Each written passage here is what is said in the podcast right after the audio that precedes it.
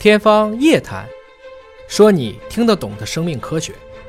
欢迎各位关注我们今天的节目，我是向飞，为您请到的是华大基因的 CEO 尹烨老师。尹老师好，哎，向飞同学好。本节目在喜马拉雅平台独家播出。今天我们是跟网友互动的时间，有一位叫做 Leo 的网友询问啊，说他本人是有叫做先心病啊，先天心脏病啊，说家里边没有人出现过这种疾病，医生说呢，这个疾病也不会遗传。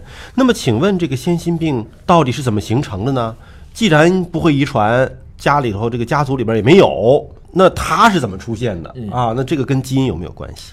先心病是一大类疾病，就是指这个孩子的心脏当中出现了很多结构或者是功能的异常。当然，我们在这个孕期或者在新生儿期，更多看见的是结构的异常，比如说有一些瓣膜的发育不良啊。有一些天生的狭窄啊，因为心脏就是一个泵嘛，它应该能很好的去泵。如果这个阀也漏了，那个泵也无力了，还有一些更复杂的什么法洛四联症，这些出现了以后，其实会给这个新生儿带来一些困扰。嗯，大家要注意，不是所有的先心病都一定治不好。嗯，绝大部分的先心病其实都可以通过手术，甚至有些不治，比较轻度的，会随着他年龄的增长，它逐渐的恢复成正常的状态。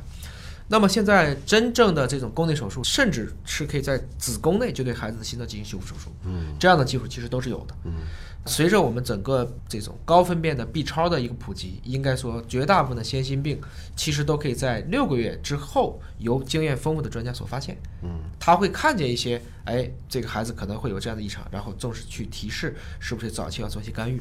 先心有没有遗传性呢？应该说，一部分先心是具有遗传性的，嗯，不能说先心都没有遗传性。毕竟，在我们所有的遗传病或者说新生儿疾病发病率来看，先心病综合来看是最高的，大概达到了十万分之四十到八十，这个远高于唐氏综合征。嗯，所以从这个角度来看的话，其实我们既要从遗传角度去预防，也要做好对应的这个产前检查。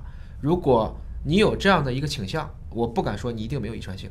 重要的是，在一胎的时候，一定要去更仔细的要提示做给你做这些产前检查的这些医生，我们可能会有这个问题，您能不能看的时候帮我仔细的去探索一下对应的一个部位？就它也有可能是后天孕期发生了什么发育器质性的发育性疾病。发育。换言之，它的这种遗传病，我们可以把它用严谨的说法叫遗传机理不明，嗯，或者说不未完全明确，嗯，可以这么来讲。好。新号天明询问啊，说是我们的铁粉啊，有一些问题。怎么知道是铁粉的？这个看来是经常领我们的奖品吧？呃，有些问题一直不太明白，想问一下。说人类的神经系统的传导是生物电，那么大脑的信号传导呢是脑电波。既然是电和电波。是不是与电和电磁场有关系呢？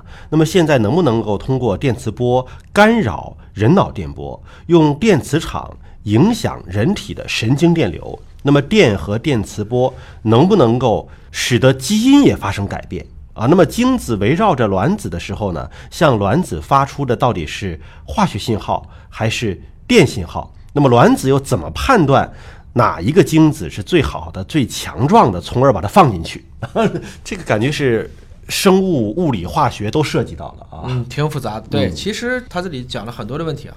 我们人体最常规的信号实际上是化学信号，嗯，化学信号是一种通用的一个等价物，这个比较容易实现。像我们的一些，比如说血糖嘛，这就是一个化学的分子。但是化学分子一旦走到神经上去，的确它是沿电信号传导的，要不然化学信号太慢了。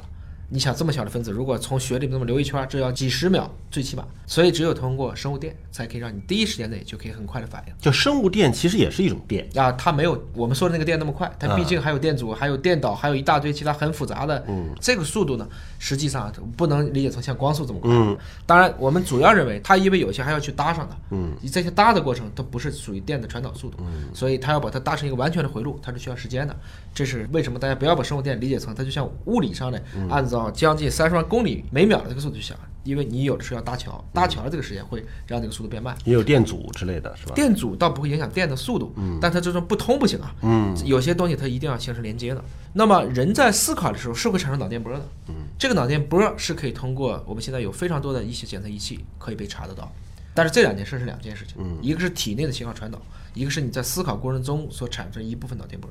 这个脑电波我们可以理解成它是一种。意识嘛，嗯，但意识一定有物质的基础，因为你发电波就一定要消耗你的能量，嗯，至少要消耗血糖，这就是我们大脑至少会消耗掉人体所有血糖的基本上在百分之十五到四十。可以这么理解吗？体内的这种生物电的神经传导，相当于是有线网络，嗯，然后大脑呢发出的脑电波相当于 WiFi 了。如果你这么比喻，它是一种信号极弱的 WiFi。啊以前我们不知道，比如我想什么你是不知道，嗯你是根据我的表情和声音来判断的。对我们是用光和声来进行人和人之间的这么一个。但现在有设备可以监测，他只是知道我的脑子里的这个脑电波，目前更多的是了解悲伤、痛苦。嗯，做一些功能核磁的话，大概会知道这种信号产生在我哪个部位。嗯，我们不是靠脑电波进行沟通和交流的，所以这个脑电波不是一个向外传递的东西。还是很初级的一个了解的阶段。也许到未来真的是可以像测谎仪一样戴上以后就知道这东西是真的假的了。今天还没到，但是大家正在努力往这个方向去去，那时候也挺麻烦的。嗯，你想想，如果你老婆天天都知道你真实想法，有一个科幻小说，什么都不敢想啊，想什么都出来。有科幻小说，就是说每个人的思想会在脑门上显示出来，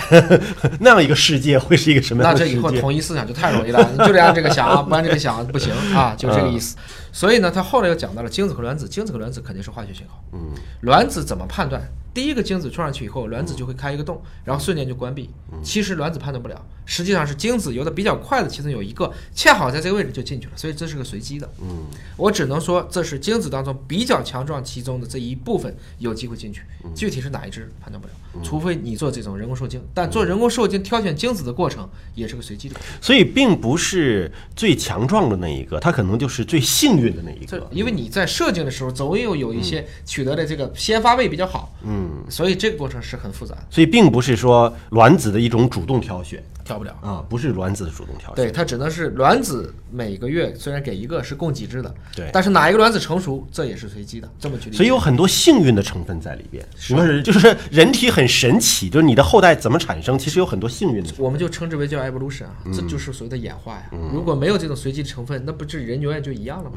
所以现在做这个试管婴儿，就有一些医生也会有这样的想法，那是不是就是人工的挑选，就把自然的这种幸运的筛选改变了它的规则？这是完全低估了生命的复杂性。不是说你找一个最大最好的就是它是在已知的知识框架内去做一些事，所以我们说，大家说婴儿到底能不能定制，在我来看，以我目前的知识结构判断很难。嗯，我们顶多是让它不得一些，就先把不好的变成正常的。就是已知的遗传疾病可以把它哎筛选掉对吧对？但你说这个人怎么就是最好的，这不好说呀。对，也定义不出来。而且你说真的把已知的一些遗传疾病筛选掉了，可能也有问题，那可能霍金就不会出现了。嗯，对吗？很多带着先天性疾病的一些大的这个艺术家也好，物理学家也好，可能就没有了。今天你说的病，未来是正常的一个表情。嗯，今天你说的这个正常表情，未来可能就是个病。